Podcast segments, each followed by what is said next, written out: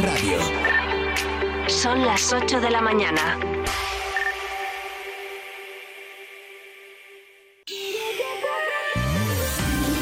Vive Radio. Música con un poco más de vida.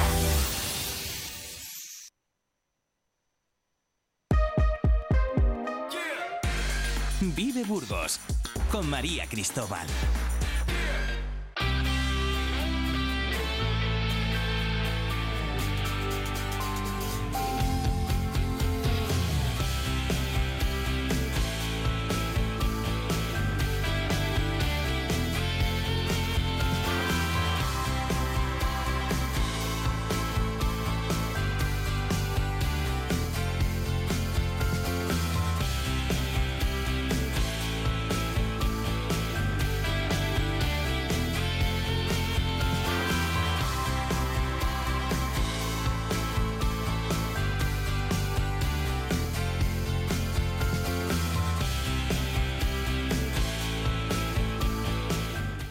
Buenos días, ¿qué tal? Bienvenidos a este magazine de Vive Burgos, viernes 6 de octubre, 8 y un minuto de la mañana. Bienvenidos un día más a este magazine de Vive Burgos.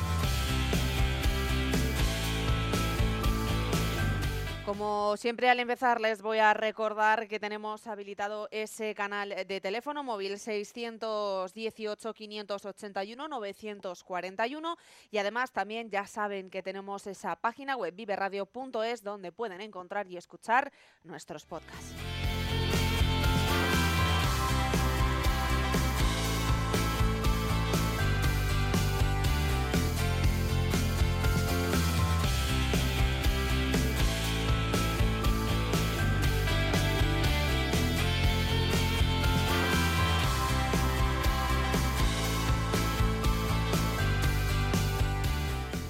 La carrera de fondo para que Burgos sea Capital Cultural Europea 2031 tiene un primer examen en junio de 2025, aunque poco se sabe de cómo avanzan los trabajos de esta candidatura, que puede poner a la ciudad en el mapa europeo. No se sabe tampoco qué presupuesto tendrá el próximo año, el decisivo para impulsar la capitalidad que compite con ciudades como Cáceres, Jerez o Granada. Este será precisamente nuestro tema de portada de hoy. Hoy hablamos con el presidente de Promueve Burgos, César Barriada.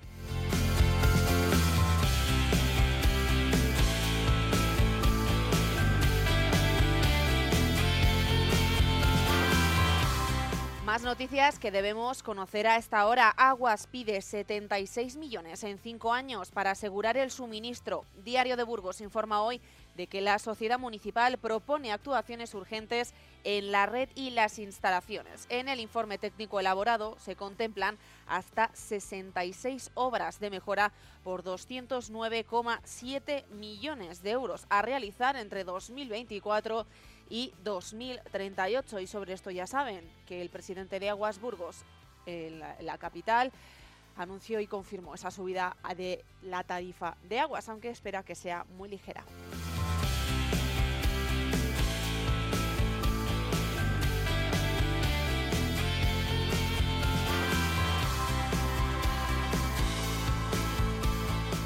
La empresa burgalesa Big Mat Fontecha, dedicada a la venta y distribución de materiales de construcción y decoración, recogió un galardón ayer en Madrid en el marco de la séptima edición del Congreso Anual de la Confederación Española de Comercio, coordinado junto al Ayuntamiento de Madrid, un evento que reunió a cerca de 200 profesionales del sector, representantes de organizaciones empresariales y figuras institucionales destacadas, en el que se debatió, por otra parte, la necesidad de crear alianzas en los asuntos clave que marcarán el futuro inmediato del comercio de España, que premió a Big Mar Fontecha.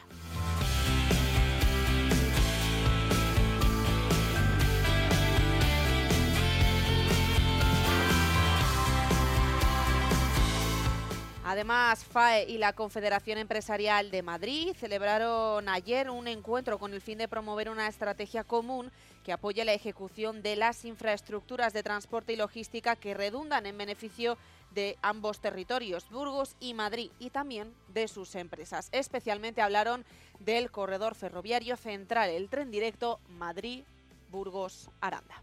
O Aranda,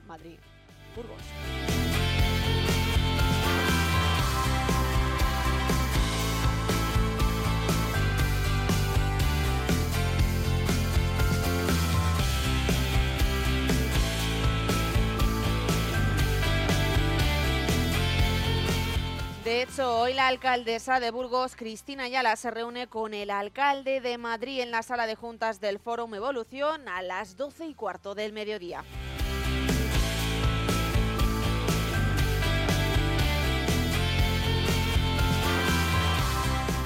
La Escuela Politécnica de la Universidad de Burgos acoge el segundo Congreso Gestión Sostenible del Suelo el 10 de octubre. Durante las diferentes sesiones se analizarán los factores clave que inciden en la gestión sostenible del suelo, como es el papel de los bioestimulantes y la nueva generación de abonos orgánicos. También el efecto de la intensidad en el laboreo o la innovación maquinaria agrícola, que ya está disponible en el mercado.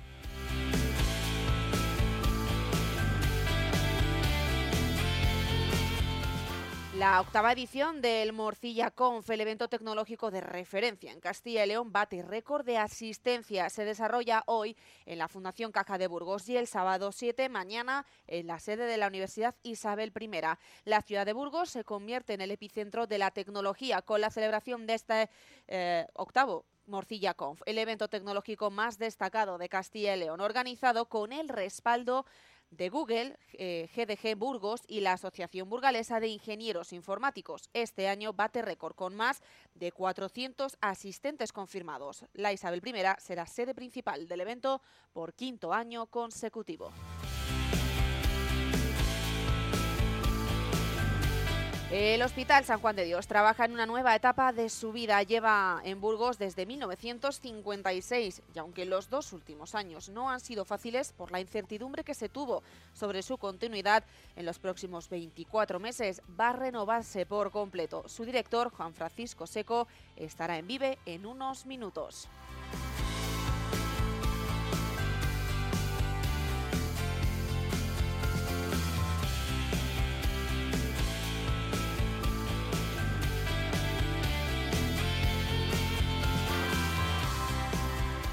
El viernes 13 de octubre a las 8 y media de la tarde en el Auditorio Forum Evolución Burgos eh, por la viene la orquesta, la joven orquesta suiza Zurich Symphony Orchestra, dirigida por el conocido director y trombonista David Brucet Lali, en el que ofrecerán una experiencia musical única al representar la aclamada sinfonía número 1, apodada El Titán de Mahler, y la obra eh, maestra de Part Cantus in Memoriam Benjamin Britten.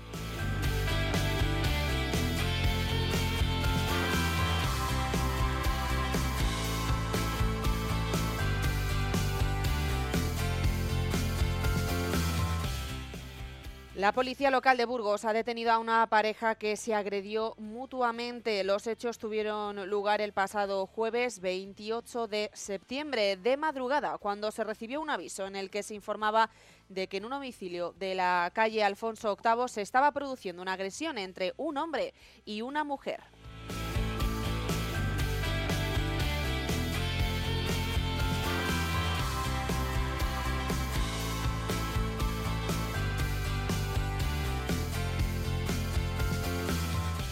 Nueva derrota del Mirandés en Andúba, la segunda consecutiva ante el Eibar, que supo aprovechar sus oportunidades en el Estadio Rojillo. Fue el inicio, en el inicio del segundo tiempo cuando el cuadro guipuzcoano tomó ventaja y el equipo burgalés fue derrotado 1 a 3 goles.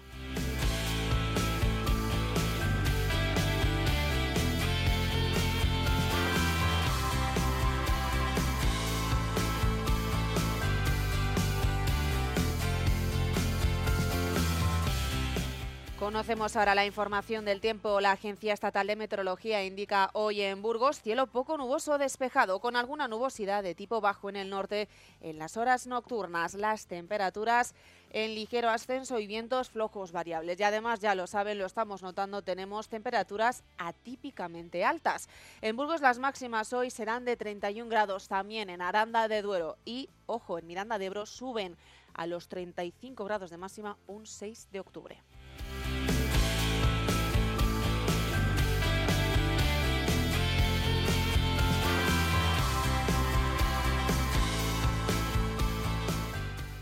Y a las 8 y 10 minutos, como cada viernes, vamos a actualizar esa información de tráfico útil para la ciudadanía con la policía local. Tenemos a Pablo Ibáñez, como siempre, con esas informaciones los martes y los viernes. Y hoy toca esa información de fin de semana. Pablo Ibáñez, de la Policía Local de Burgos.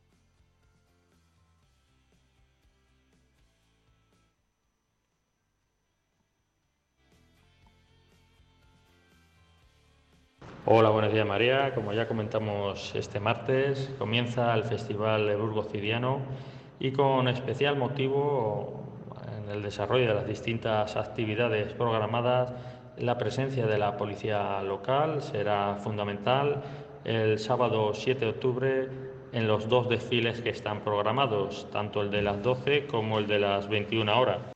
Ambos desfiles tendrán su punto de partida en la calle San Juan, pero previamente al mismo, media hora antes aproximadamente, la comitiva saldrá del campamento ubicado en la ribera del Arlanzón, frente al Paseo Sierra de Atapuerca, y circulará por la calle Merced, Avenida Valladolid, Puente San Pablo, Avenida Arlanzón, calle Gran Teatro, calle San Lemes para llegar a la citada plaza. Entre los días 9 y 15 de octubre, ya la próxima semana, tendrá lugar una nueva campaña de control especial sobre distracciones al volante promovida por la Jefatura Provincial de Tráfico y en donde la Policía Local de Burgos colaborará de manera activa. Se implementarán los controles tanto por la mañana como por la tarde para evitar el uso indebido de teléfonos móviles, navegadores GPS u otros dispositivos que provoquen distracción. También dentro de estos controles se realizarán pruebas de detección alcohólica y de consumo de sustancias estupefacientes. Y ya el sábado 7 de octubre, a partir de las 8 horas y con una duración aproximada de 45 minutos, en el barrio de Fuentecillas va a tener lugar un rosario penitencial que afectará a las diferentes calles del barrio, como son Rosa Lima Manzano, Plaza Peatonal de la Yecla, la calle Antonio Acuña, Plaza Peatonal Mencilla, la calle Mariana Pineda, Plaza Peatonal de la Tesla, calle Valdemoro, calle Francisco de Encinas, calle Antonio Acuña, calle Federico Vélez y finaliza en la parroquia Nuestra Señora del Rosario. Y ya el sábado 7 de octubre, a partir de las 8 horas y con una duración aproximada de 45 minutos, en el barrio de Fuentecillas va a tener lugar un rosario penitencial que afectará a las diferentes calles del barrio, como son Rosalima Manzano, Plaza Peatonal de la Yecla, la calle Antonio Acuña, Plaza Peatonal Mencilla, la calle Mariana Pineda, Plaza Peatonal de la Tesla, calle Valdemoro, calle Francisco de Encinas, calle Antonio Acuña, calle Federico Vélez y finaliza en la parroquia Nuestra Señora del Rosario.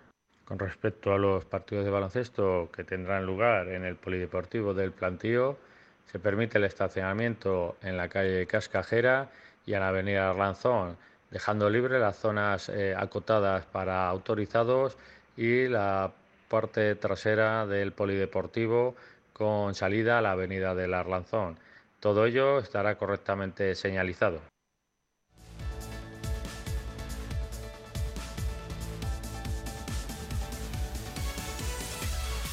8 y 13 minutos de la mañana nos vamos a ir a publicidad unos minutos y vamos a regresar con César Barreda para hablar de la capitalidad cultural europea 2031, mucho que saber y también para hablar de esa nueva etapa del San Juan de Dios. Actualizaremos esa información.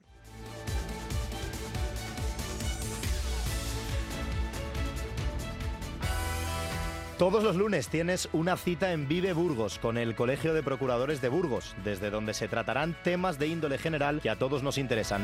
Escucha Vive Burgos en el 100.0 de la FM y en www.viveradio.es. Yerma, uno de los grandes clásicos del teatro de Federico García Lorca, este viernes a las 8 de la tarde en el auditorio El Círculo, de la mano de la compañía madrileña Complejo de Esquilo. Consigue tu entrada por 5 euros a través de entradas.ibercaja.es. Más información en la web elcírculo.es.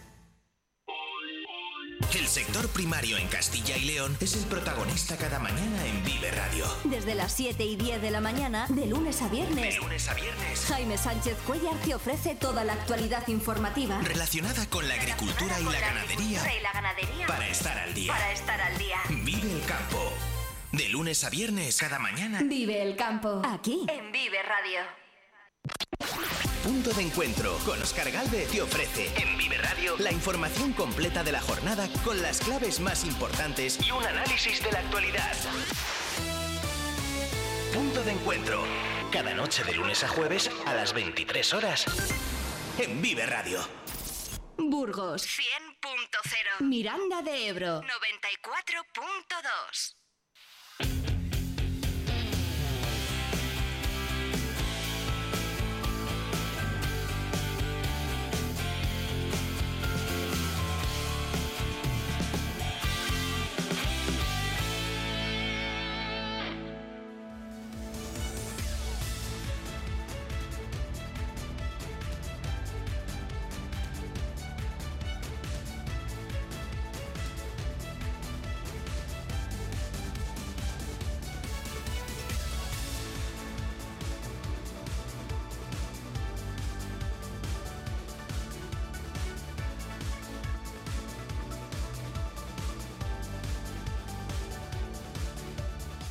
Entramos en las 8 y 16 minutos y tenemos ya en el estudio de Vive Burgos al presidente de la Sociedad de Promueve Burgos, César Barriada, que es el que está bueno, liderando, podemos decir, ese proyecto de la Capitalidad Cultural Europea 2031. César Barriada, muy buenos días. Hola, muy buenos días a todos. Pues eh, vamos a comenzar en, faena porque, bueno, eh, ¿cómo está? La primera pregunta, ¿cómo está actualmente ese proyecto Renacimiento Burgos 2031? Pues como bien dice su, eh, propio nombre, Renaciendo.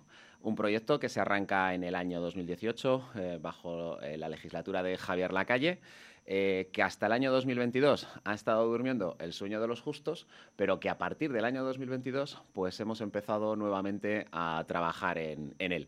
Se han eh, dado ya algunas iniciativas, algunas muy interesantes, como las que acabamos de adjudicar eh, hace apenas 15 días, donde se han presentado 34 proyectos a una iniciativa de proyectos culturales y que han sido seleccionados 10 proyectos, 10 proyectos magníficos, 10 proyectos que van a hacer las delicias de los burgaleses y que además eh, engloban todas las áreas, desde la danza, la cultura, el arte, cuestiones plásticas o la arquitectura.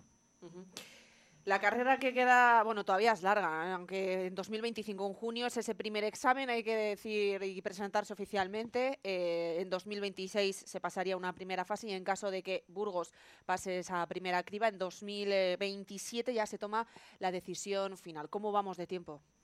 Pues como todo, eh, nos hubiera gustado que haber dedicado más tiempo con anterioridad a este proyecto, em, un, proyecto que entendemos básico para transformar la ciudad de Burgos desde un punto de vista cultural y desde un punto de vista turístico y que obviamente pues eh, no permite ninguna parada más en el camino y simplemente continuar andando, continuar trabajando, sí que se está haciendo con mucha ilusión, con muchas ganas y con el objetivo puesto en obtener esa capitalidad cultural del, del año 2031 bueno, nos lo ha dejado ver un poco, pero están contentos con la herencia del anterior gobierno en lo que se refiere a la capitalidad. Como en todo, eh, se han hecho cosas bien, se han hecho cosas peor y lo que es eh, una lástima es que ha habido un momento en el que no se ha hecho absolutamente nada. Entonces, en estos momentos nos encontramos eh, recuperando ese tiempo perdido. Estamos ya manteniendo distintas reuniones con entidades, asociaciones de la ciudad, a partir de la cual queremos que todo el mundo se sienta miembro de esta candidatura, que se sienta partícipe de este proyecto, porque al final esto es un proyecto transversal para la ciudad, para el ciudadano, para la industria industria, para el sector cultural, para el sector turístico. Entonces, aquí lo que estamos buscando en estos momentos es la integración absoluta de todos y cada uno de estos actores que tienen que formar parte de Burgos 2031. En un comienzo, cuando se hablaba de esta candidatura, se presentaba como un proyecto bueno, de renacimiento y se hacía referencia a la despoblación, la fuga del talento, el envejecimiento, grandes retos que tienen las ciudades medianas de toda Europa, se decía, pero eh, quizás eh, gente o se pueden preguntar qué tiene que ver esto con la cultura, ¿no? Por supuesto, la cultura tiene que ser un elemento eh, atractivo, tiene que ser un eh, elemento diseñado para todos y para cada uno de los eh, miembros de, una sociedad, en este caso la burgalesa, donde queremos enfocar el proyecto para pues, mantener evidentemente el talento, creando las posibilidades artísticas que permitan a estas profesionales de cada uno de los sectores desarrollar su actividad en el ámbito de la ciudad en la que viven, en el ámbito en el que viven. Queremos que sea integrador e intergeneracional, es decir, un proyecto que vaya destinado precisamente a que puedan ofrecer cultura, turismo, ser atractivo tanto para la gente de dentro como para la gente de fuera y que además permita que sean niños, jóvenes, mayores los que de alguna forma vean esas posibilidades de participar, porque además no nos debe olvidar que este debe de ser un proyecto principalmente participativo. Ese es también uno de los pilares que eh, va a dar pie a que se valore positivamente estas iniciativas. ¿Y qué va a hacer ahora Partido Popular y Vox en adelante, teniendo en cuenta esa herencia? Ha dicho que se ha perdido un poco el tiempo en estos últimos años. Después de cuatro meses de gobierno, de nuevo gobierno, ha dado tiempo ya a dibujar una hoja de ruta, ¿no? Bueno, no es qué vamos a hacer, sino qué llevamos haciendo. Nos hemos puesto con este proyecto desde el primer momento. Como ya he dicho, consideramos que es un proyecto fundamental para la ciudad, tiene que ser un proyecto transformador, tiene que ser un proyecto a medio y largo plazo, no solo eh, con ese objetivo que tenemos que lograr, que es el de eh, obtener el galardón de la capitalidad cultural 2031 en el 2027, sino que esto tiene que ser un proyecto a muy largo plazo, donde Burgos eh, lleve a cabo una transformación completa en cuanto a lo que es esta integración de la cultura en el ámbito de la ciudad. Entonces, a partir de, ahí, y he dicho esto, eh, no es lo que vamos a hacer, sino lo que llevamos haciendo. Y desde el primer momento nos hemos puesto precisamente a ver las líneas generales en las que se encontraba este proyecto, un storytelling que ya eh, se había desarrollado y que ya ha ido eh, depurándose, y en estos instantes nos encontramos presentando esta propuesta a las distintas asociaciones, a las distintas entidades de la, de la ciudad que tienen que formar parte de esa mesa de trabajo a partir de la cual comenzar a seguir eh, apostando por este proyecto. Estamos hablando de un proyecto que tiene que integrar a todos los programadores culturales, tanto públicos como privados, y que nos tenga que permitir eh, de alguna forma poner la marca de Burgos 2031 en valor. Esto quiere decir que cada uno de los programadores culturales tendrá que seguir o seguirá desarrollando su actividad, pero queremos que parte de esa actividad eh, vaya también enfocada a la candidatura de Burgos 2031 en apoyo de la misma.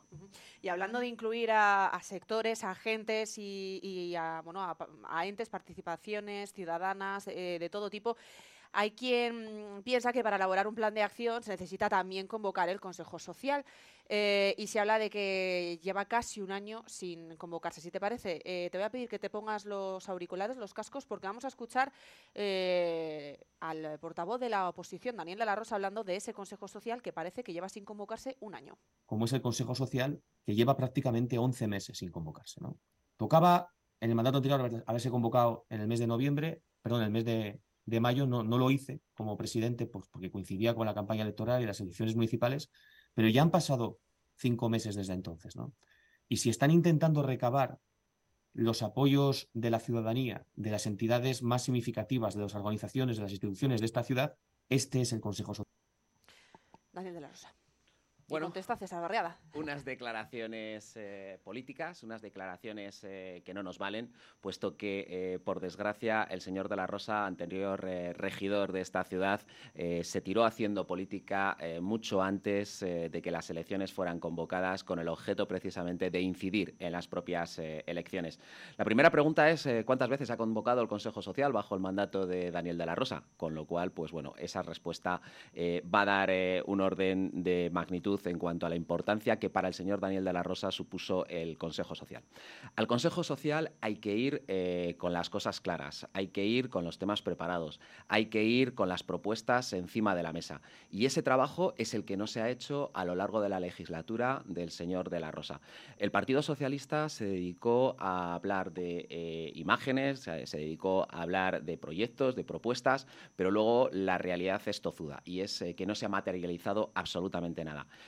En estos instantes, como ya he mencionado, nos encontramos desarrollando iniciativas, presentando las propuestas. Por cierto, presentando propuestas y contando con asociaciones y entidades a las que ni siquiera políticamente eh, se les había dedicado el tiempo que requerían.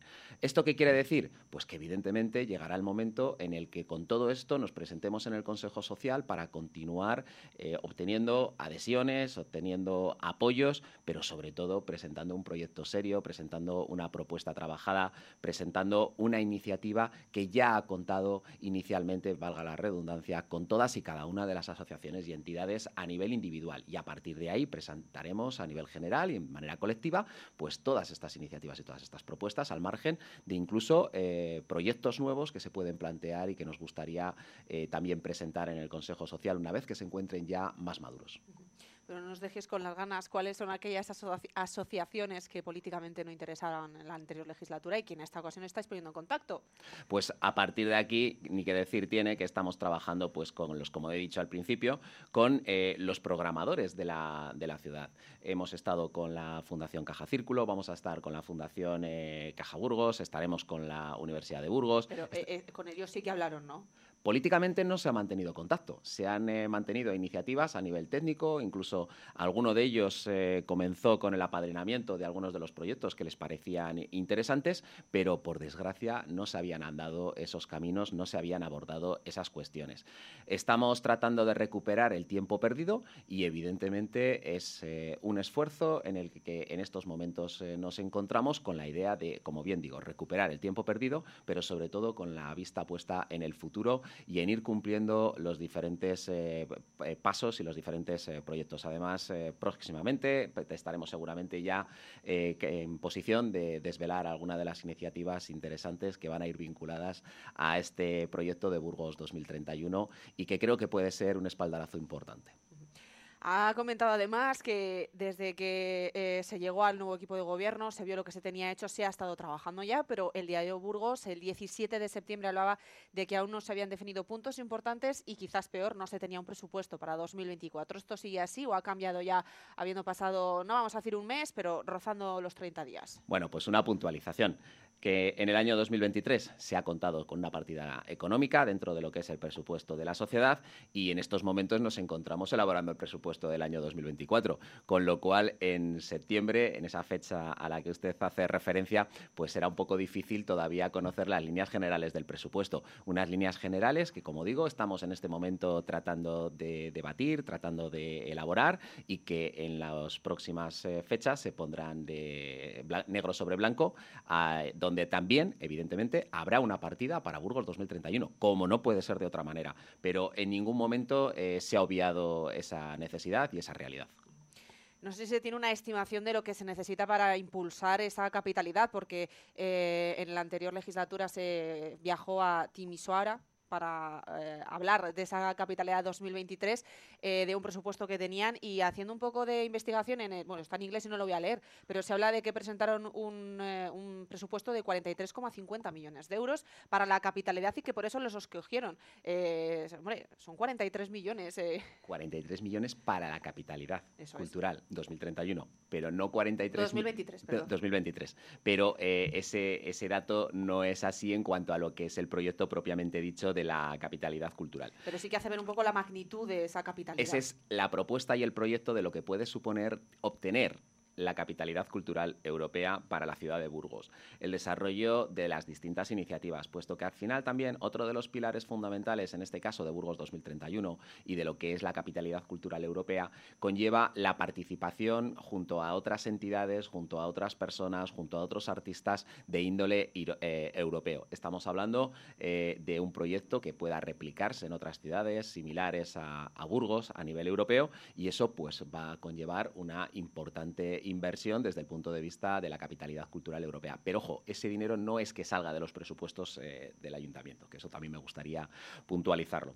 Y en cuanto a las actuaciones, pues eh, la próxima será que nos vamos a ir eh, a Bérgamo.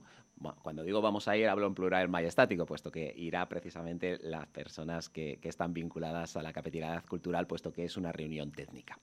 En este caso, continuamos con esa tournée eh, de reuniones eh, donde se están, eh, llevando que se están llevando a cabo, donde están ciudades que optan a la capitalidad y ciudades que han sido capitales. De las que optan a la ciudad, de la, a la capitalidad, pues evidentemente ahí estamos todos en la competición. De las que han sido capitales culturales, lo que necesitamos es también aprender de esas experiencias, valorar iniciativas y tener en cuenta, pues, qué podemos copiar o qué podemos sobre esos trabajos que se presentaron en qué manera los podemos eh, presentar también o podemos trabajar en esas iniciativas que han resultado un éxito. Aprender de las cosas positivas que se han ido realizando a lo largo de todos estos años desde las diferentes eh, capitales, capitales que han sido capital cultural europea. porque además en esta carrera se compite con Cáceres, Jerez, Granada, ojo Granada. ¿eh? Gijón, Las Palmas, son muchas las ciudades que se han sumado al proyecto. Pero como eh, nos gusta ver eh, entre las propuestas y la situación que tenemos eh, en la sociedad para Burgos 2031, lo que tenemos que mirar es al futuro. Lo que tenemos que ser es un equipo trabajador. Tenemos que ver el objetivo completamente claro y definido. Evidentemente, mirar por el retrovisor para ver aquellos que se han sumado también a la capitalidad.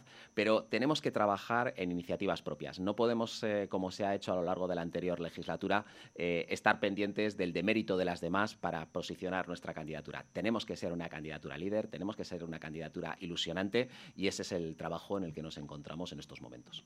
Y última pregunta de la capitalidad, porque eh, cuando, bueno, creo que también se ha, dicho aquí, ¿no? Que se quiere también que sea un proyecto a largo plazo, que, que sea perenne, que mantenga la viva la cultura en la ciudad, que quizás es una asignatura pendiente año tras año. No digamos que no hay cultura, pero sí que no la sabemos vender o, no nos sabemos posicionar como ciudad cultural. Aquí, ¿qué se tiene pensado hacer para que se quede en el tiempo esa cultura burgalesa? Creo que todos los burgaleses eh, somos conscientes de la importancia que supuso obtener eh, el sello de ciudad creativa de la gastronomía para, Burgos.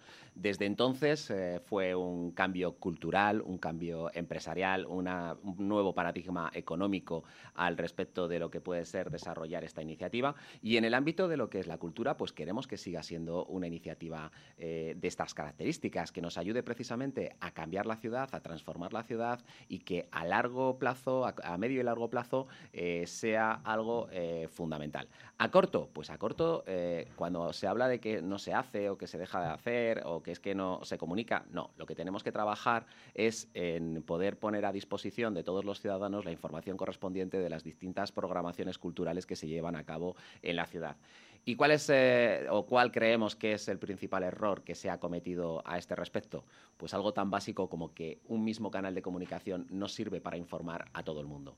Cada eh, ciudadano, cada eh, persona se informa y sobre todo en función de las distintas franjas de edad a través de distintos medios de comunicación. Hay gente que utiliza la prensa escrita, hay gente que utiliza la radio, como esta mañana, todos aquellos radioyentes que nos estén escuchando, pero también somos conscientes de que las redes sociales son un elemento importante y fundamental y las redes sociales eh, están también segmentadas, donde pues eh, Twitter no es una red en la que esté todo el mundo, eh, que sea la red que utiliza todo el mundo para informarse, pues los jóvenes hemos detectado que se informan más a través de TikTok o, de Instagram. Entonces, lo que se debe hacer es comunicar toda esta labor, todo este trabajo que se desarrolla a nivel cultural dentro de cada una de las redes, dentro de cada una de los elementos que, a través de los que se informa la ciudadanía los más jóvenes, los menos jóvenes y los ya no tan jóvenes.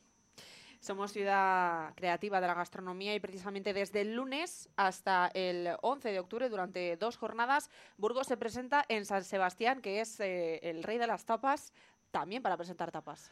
Bueno, más que Fíjate que no las ponemos aquí gratis, pero no sé.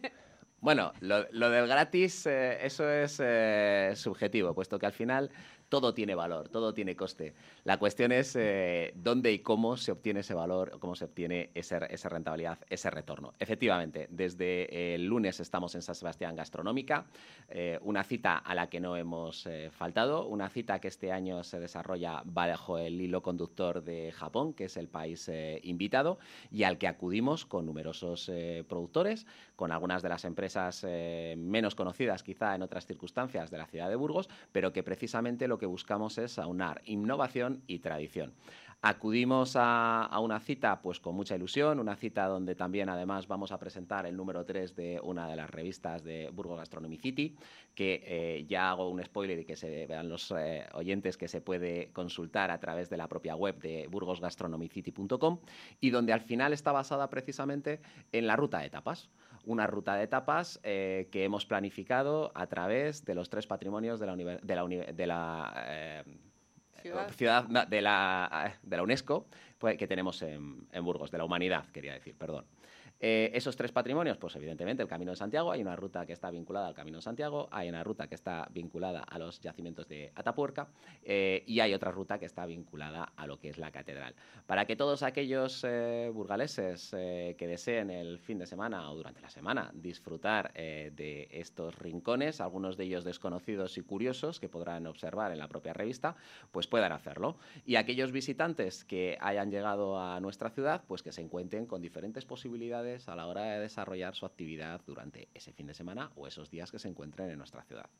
Respecto de la cita, pues eh, como ya decía, consideramos que es una cita importante eh, para nosotros. Es una cita en la que Burgos eh, optará por presentar iniciativas curiosas y donde además, bueno, pues queremos también que sea un punto de partida para que quienes acudan pongan sus ojos en nuestra ciudad. Y el que no haya puesto los ojos aún en la ciudad también eh, debe de saber que estamos en medio de un viaje al pasado con el Burgos Tidiano. Bueno, desde hoy comenzamos eh, ese retorno a, la época medieval con eh, un héroe castellano como es el Cid, del que tenemos que sentirnos orgullosos y en torno al cual, además, desde este equipo de gobierno, queremos que haya una actividad mayor el CID no puede convertirse exclusivamente en un evento puntual en el mes de octubre. Queremos que sea el hilo conductor desde un punto de vista turístico, desde un punto de vista cultural y que esté representado a lo largo de todo el año. Bien con diferentes actividades, en este caso las del fin de semana civiano que tendrán lugar a partir de esta mañana, que ya han comenzado, y que eh, hemos visto y hemos eh, eh, considerado la posibilidad de continuar ampliándolas. Es un fin de semana que ya está en cierto modo institucionado, institucionalizado, que los burgaleses conocen, que los burgaleses se echan a la calle y ahora lo que necesitamos es, eh, bueno, pues eh, continuar eh, evolucionando este evento, siendo también un evento que debemos promocionar en aquellos lugares cercanos para que el fin de semana pueda ser atractivo, pues a Madrid, que les tenemos a, dos horas, a Santander, a Logroño, Palencia, Valladolid, las provincias por aquí cercanas y que eh, ayude precisamente, perdón, y que ayude precisamente a, bueno, pues a, continuar institucionalizando esta magnífica labor que se ha desarrollado a lo largo del tiempo y que desde luego tiene que seguir creciendo y que desde este equipo de gobierno, como digo, pues lo que queremos es eh, que se vea complementado a lo largo de todo el año. Hablamos y estamos hablando del Burgos Tidiano porque precisamente eh, bueno, lo está organizando de nuevo Somos Evento, empresa con la que bueno, mm, desde el Partido Popular se fue también crítico en la anterior legislatura. Y eh, sobre esto, además, ayer, curiosamente, Vicente Marañón lanzaba un tuit y decía que estaba orgulloso y que lo volvería a hacer, duplicar el presupuesto que ha tenido eh, o que, tuvo en su momento el Burgos Tidiano. Si te parece, vamos a volver a escuchar a, Daniel La Rosa, que además le contestaste ayer en rueda de prensa, pero eh, queremos que le vuelvas a contestar a quien vive Burgos. Les vamos a sacar las vergüenzas y les vamos a poner ante el espejo, esto es, con, las, con los hechos, porque yo tengo las declaraciones del señor Barriada respecto al Burgos Tidiano de pasadas ediciones. Por ejemplo, la, de, la del año pasado. El concejal del Grupo Popular, César Barriada, sostiene que no se puede utilizar la fórmula del contrato de patrocinio para elegir a dedo a los organizadores. Entonces nosotros deberíamos estar diciendo exactamente lo mismo, ¿no? Bueno, pues efectivamente, eh, estas declaraciones del anterior regidor de la ciudad de Burgos eh, ponen de manifiesto que, como ya dije ayer, ni se enteraba cuando estaba en el frente del equipo de gobierno, ni se entera ahora que está en la oposición. El Burgos Cidiano de este año se encuentra dictaminado en Promueve desde el mes de, de mayo, desde el día 4 de mayo. Y lejos de además estar dictaminado en el mes de mayo, como todos conocerán, eh, precisamente antes de las elecciones y, bajo eh, esa iniciativa o ese interés político que mantuvo el anterior equipo de gobierno por influir en eh, decisiones que no correspondían en esos momentos, pero que sí que podían beneficiarles desde el punto de vista político en esas elecciones, se llevó a cabo esta adjudicación. Una adjudicación tal que además contaba con un 70% de anticipo a la empresa adjudicataria.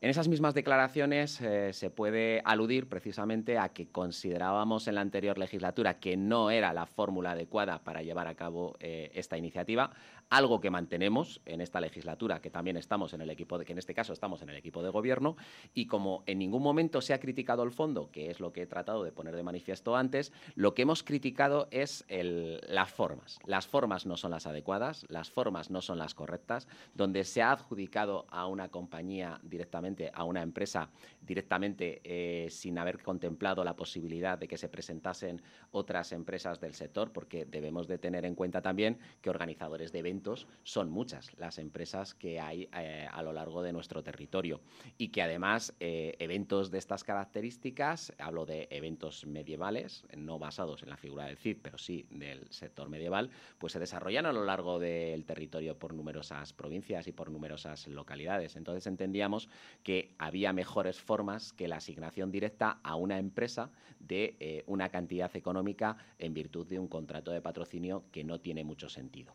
En este, en este momento, pues nos encontramos ante un fin de semana que va a ser todo un éxito, que además creemos firmemente que va a ser un éxito y que, como ya dije también eh, ayer, a partir del lunes nos pondremos a trabajar con la idea de hacer partícipes a todas aquellas entidades de nuestra ciudad, que son muchas, y que están interesadas en poder participar, en poder formar eh, parte de estas iniciativas, como ya he dicho también antes, que no solo van a ser vinculadas a un fin de semana, sino que son iniciativas que queremos que se desarrollen a lo largo de todo el año. Pero dicho esto, evidentemente el señor de la Rosa eh, mantiene todavía una eh, bueno, pues, situación en la que no ha asumido el lugar en el que se encuentra y como pone de manifiesto cada vez que realiza declaraciones, pues donde eh, como he dicho también antes, no se, no se, ha enterado mientras gobernaba de lo que estaba haciendo, ni se entera en la oposición de que las decisiones que se han tomado, cuándo se han tomado. Que por cierto, eh, estará, si no está ya Almeida por Burgos, ¿se va a recorrer la capital medieval? Vamos a ver eh, los horarios que tiene Almeida para poder estar con nosotros y que la verdad es que eh, es eh, todo un acierto que esta mañana nuestra alcaldesa tenga esa posibilidad de firmar el acuerdo y el convenio con la ciudad de Madrid a través de, su alcalde, de Almeida, y que esto va a suponer un, potente espaldarazo también para estas iniciativas conjuntas de las que comentábamos también a lo largo de, la entrevista, que permitirán aprovechar echar sinergias entre Burgos, eh, Madrid, para iniciativas culturales, iniciativas turísticas y demás. Desde luego, pues eh, aprovechará si tiene la posibilidad para pasear en torno a ese mercado medieval que tenemos eh, ya en el Espolón que no se lo pierda ni él ni los oyentes que nos estén pudiendo escuchar en directo o en el, o en el podcast. Vamos a terminar la entrevista hablando de deporte. Recientemente se, habló se aprobó una modificación del crédito bastante importante para el área eh, y como quiero terminar con buen sabor de boca la, la, entrevista, antes vamos a hablar del concejal socialista Julián Vesga, que también le lanzaba un órdago para referirse al porqué de, de, las subvenciones deportivas, concretamente al San Pablo, que va a recibir el doble que el Tizano. Vamos a escucharle de nuevo, si le parece, y luego terminamos con ese buen sabor de boca hablando de las próximas inversiones de deportes. Hemos solicitado el famoso informe que, según el concejal responsable del área, don César Barriada, se emitió para determinar cuáles eran los criterios profesionales y externos para determinar la cantidad de subvención que se repartía entre los dos equipos que tenemos ahora mismo en la CB, la ciudad de Burgos, que son por un lado el San Pablo y por otro lado el Tizona. Y me envían el informe para poder entrar a valorar cuáles son los criterios que han determinado que un equipo se lleve el doble de subvención o patrocinio que el otro equipo. La verdad es que esta semana ha sido movida para, para César, ¿eh? Bueno, pues ni que decir tiene que este equipo de gobierno trabaja desde el punto de vista objetivo.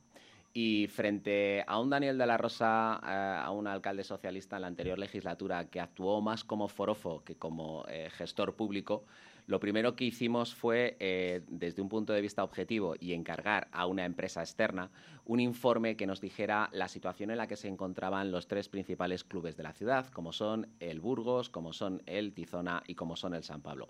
Principalmente era algo que afectaba a San Pablo y a Tizona, que se encuentran en la misma categoría, que se encuentran compitiendo en, eh, el, mismo, en el mismo sector, pero que de alguna forma no son lo mismo en cuanto al hecho de la promoción, de la publicidad y que esperemos que en algún momento, pues evidentemente, se equiparen pero eh, necesitábamos tener elementos objetivos para poder decidir cómo llevar a cabo ese reparto. De hecho, ni que decir tiene eh, que el San Pablo ha contado con 400.000 euros en el contrato de patrocinio, siendo reducido en 100.000 respecto de lo que había percibido la anterior eh, temporada, y que en este caso el Tizona, Club el Tizona Baloncesto ha recibido 200.000. 200.000 que suponen un importante salto respecto de los 60 con los que había contado la anterior temporada. Una vez que hemos recibido esos informes, eh, hemos visto cómo eh, la realidad en cuanto al retorno eh, publicitario para la ciudad, porque debemos de recordar que esto, tal y como marca la normativa, debe de suponer un retorno superior a la aportación que se desarrolla, pues es prácticamente 10 a 1. El señor Vesga cuenta con esos eh, informes, eh, cuenta con ese estudio y ante el silencio y ante el mutismo, una vez que ha contado con esta documentación, pues damos por hecho que efectivamente fue un error las declaraciones eh, que ha llevado a cabo y que ha realizado, donde se puede comprobar perfectamente que basándonos en datos objetivos es el motivo y es la fórmula que se ha utilizado para poder realizar ese reparto de los contratos de patrocinio. Pues ahora sí, eh, hablamos de las próximas inversiones millonarias en el área de deportes de Burgos, porque buenas noticias para lo que son todas las instalaciones que venían sufriendo también lo suyo. Bueno, el, Servicio Municipalizado de Instalaciones Deportivas va a recibir 1.800.000 euros de esa modificación de crédito directa pero es que también vamos a indirectamente ser eh, capaces de poder disponer de otros 200.000 euros aproximadamente para el mantenimiento de las distintas eh, instalaciones exteriores con las que cuenta la ciudad a través de la Brigada de Obras. ¿Esto qué quiere decir? Pues esto quiere decir que eh, es la mayor inversión y el mayor margen mm, económico del que ha dispuesto el Servicio Municipalizado de Instalaciones Deportivas desde su creación. Ha sido un esfuerzo importante, ha sido una labor eh, ardua para poder eh, sacar adelante distintos eh, proyectos, unos de más valor, de más importe y otros de menos importe, pero todos ellos fundamentales para mantener las infraestructuras deportivas de la ciudad. En estos momentos nos encontramos precisamente trabajando en esos expedientes, en los eh, pliegos que van a ser objeto de licitación para poder eh, llevar a cabo la adjudicación de los mismos antes del día 31 de diciembre, lo que va a permitir también pues, que seamos capaces de ejecutar el presupuesto que se nos ha asignado. Y en este caso, pues eh, hay determinadas iniciativas que van destinadas al mantenimiento de edificios que eran necesarias, que a lo largo de todas estas este tiempo y toda la anterior legislatura no se se habían llevado a cabo y que desde luego el compromiso de este equipo de gobierno era el de ponernos a trabajar en estas propuestas, algo que directamente y como han podido comprobar los burgaleses hemos cumplido. En los primeros 100 eh, días de, gobierno eh, hemos puesto de manifiesto que no solo lo decíamos, sino que además creíamos en ello y de hecho lo cumplimos. César Barriada, eh, presidente de la Sociedad de Promueve, concejal también de Deportes. Gracias por acompañarnos esta mañana en Vive Burgos. Muchas gracias, muy amables y que tengan todos un buen día.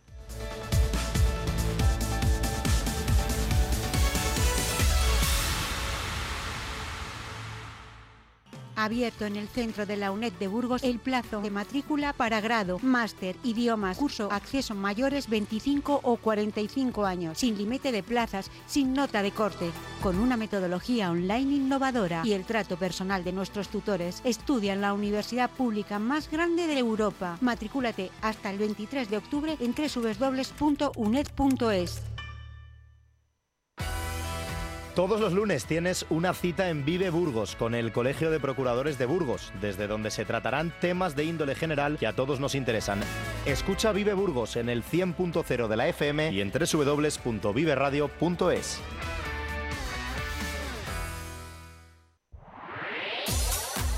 En Vive Radio Tienes una cita con Robin Cootsy de lunes a viernes. Desde las 6 a las 8 de la tarde. Vive la música. Vive la música. Vive los éxitos. Vive los éxitos. Vive el recuerdo. Vive el recuerdo. Vive Radio con Robin Cootsy. Donde vive tu música.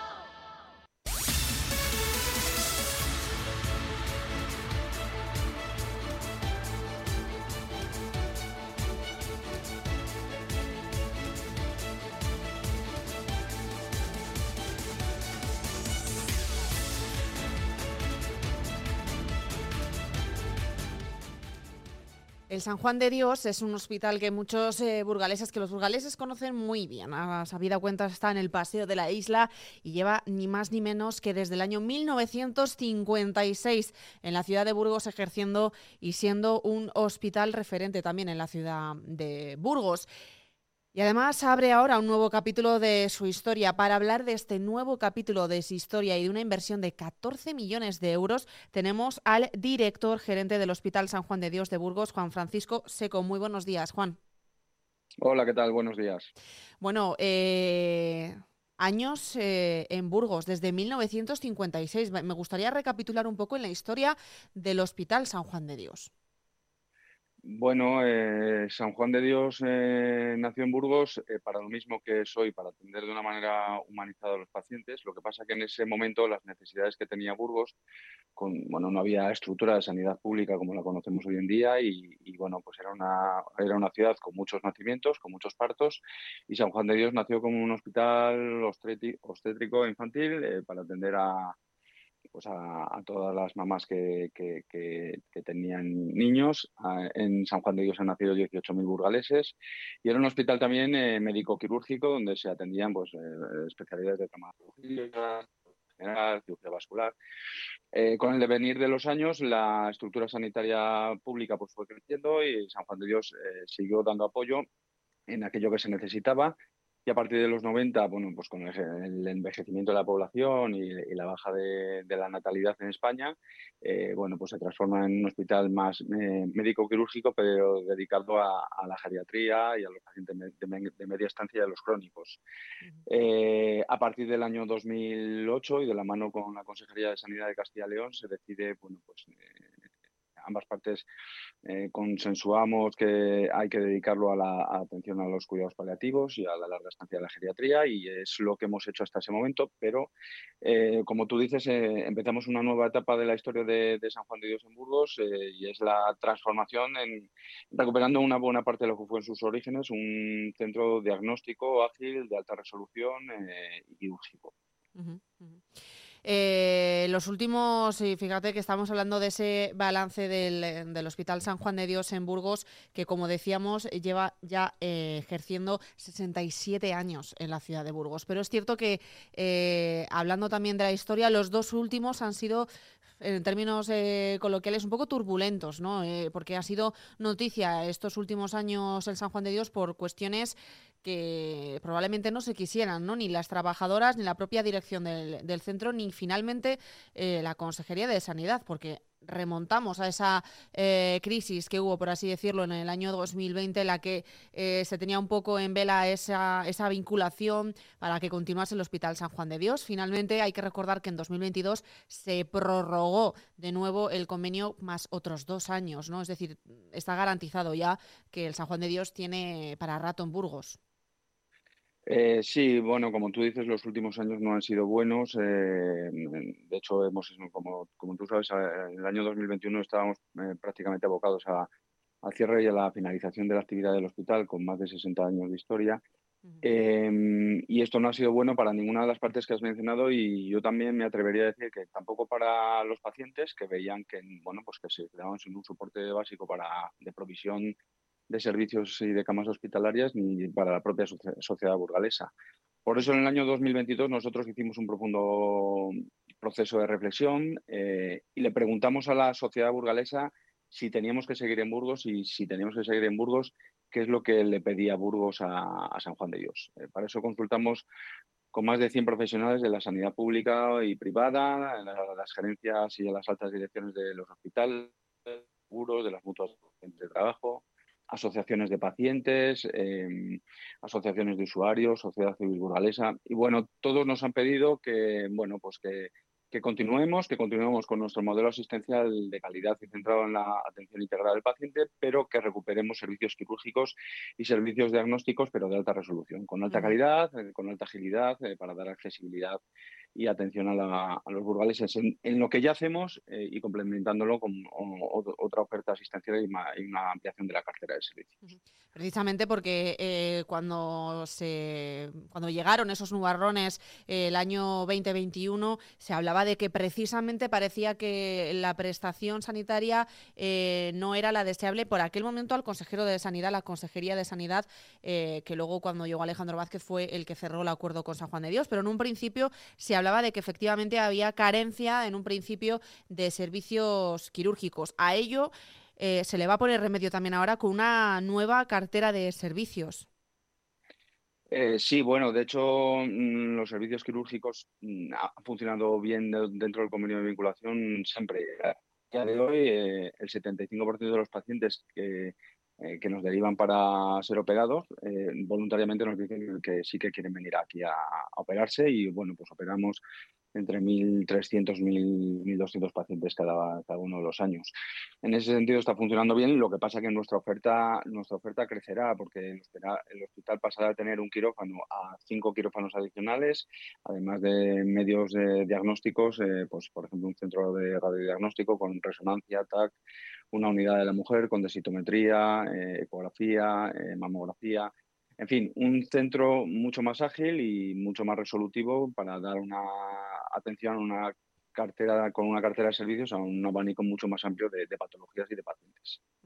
Con esto también eh, se quiere poner quizás solución porque en Burgos cuando a veces se habla del San Juan de Dios se tiene una visión de los paliativos, de que vas al hospital a, fallecer mucha gente es lo que, lo que piensa, ¿no? Eh, con esta inversión de 14 millones también se estaría intentando quitar ese polvo, esa, esa, esa, mochila de la espalda y decir, ojo, que también prestamos servicios de quirófano que aunque quizás no se conozcan, ahí están. Sí, bueno, pero esto es un estigma que muchas veces tienen las organizaciones sanitarias, pero nosotros estamos muy orgullosos de ayudar a los pacientes a pasar los últimos días de su vida y a las familias a soportar el dolor y, llevar eh, y acompañarles en ese, en ese proceso. Lógicamente, eh, hacemos eh, muchas más cosas en, España. por ejemplo, en Castilla y León somos, atendemos a 54.000 personas, somos, tenemos 1.000 camas asistenciales, 800 plazas sociales, somos cuatro centros, estamos en León, Palencia, en Burgos y en Valladolid. Es decir, nuestro abanico de atención en el ámbito, en el espectro sociosanitario en, Castilla y León y en España es, mucho más diverso.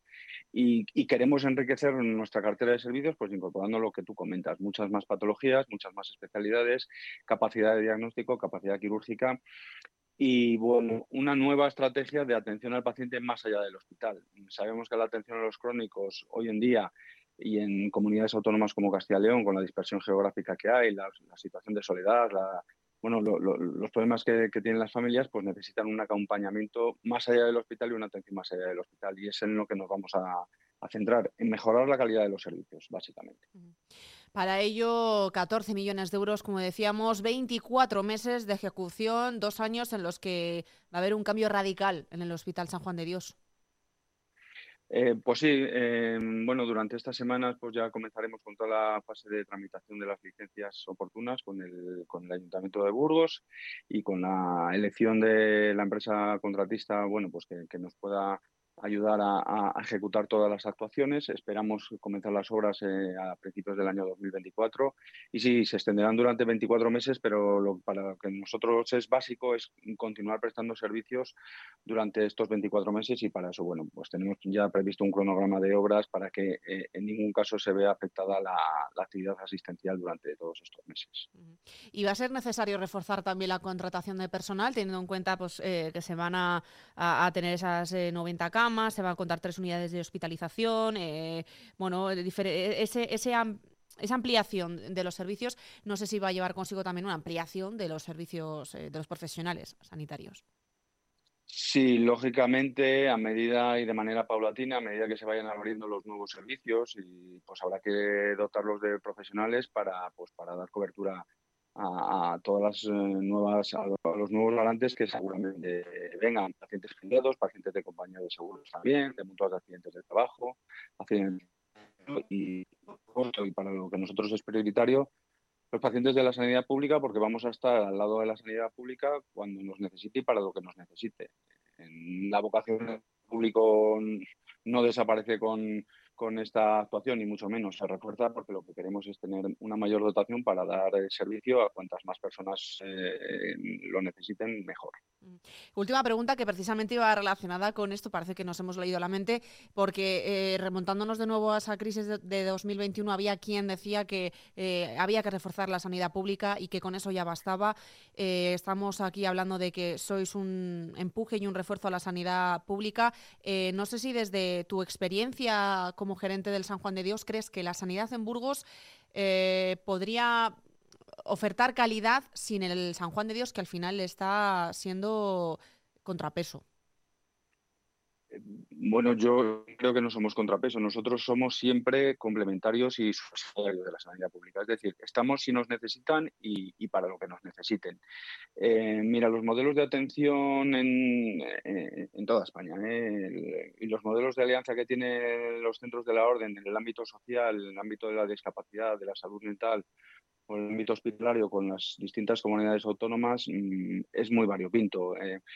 Y nos enfrentamos a nuevos tiempos en los que, en los que nuestra visión es que esto va de generar alianzas y de, eh, de generar sinergias para afrontar los retos de futuro, los retos de atención a los pacientes crónicos, los retos del envejecimiento, los los retos de la dispersión demográfica, los retos de la atención domiciliaria. Eh, desde luego, nosotros como organización, y eso que somos 80 centros en España y más de 15.000 personas trabajando, no vamos solos con esto, eh, buscamos aliados eh, y, bueno, pues buscamos relaciones de, largo recorrido. siempre centrados y, bueno, pues para nosotros el, paciente es lo, es lo fundamental. Entonces, sanidad pública. Nosotros eh, comentarios a la sanidad pública si nos necesita eh, y por eso vamos a estar. Gracias, eh, Juan Francisco Seco, gerente, director gerente del Hospital San Juan de Dios en Burgos, por atender a Vive Burgos esta mañana. Muy bien, gracias a vosotros.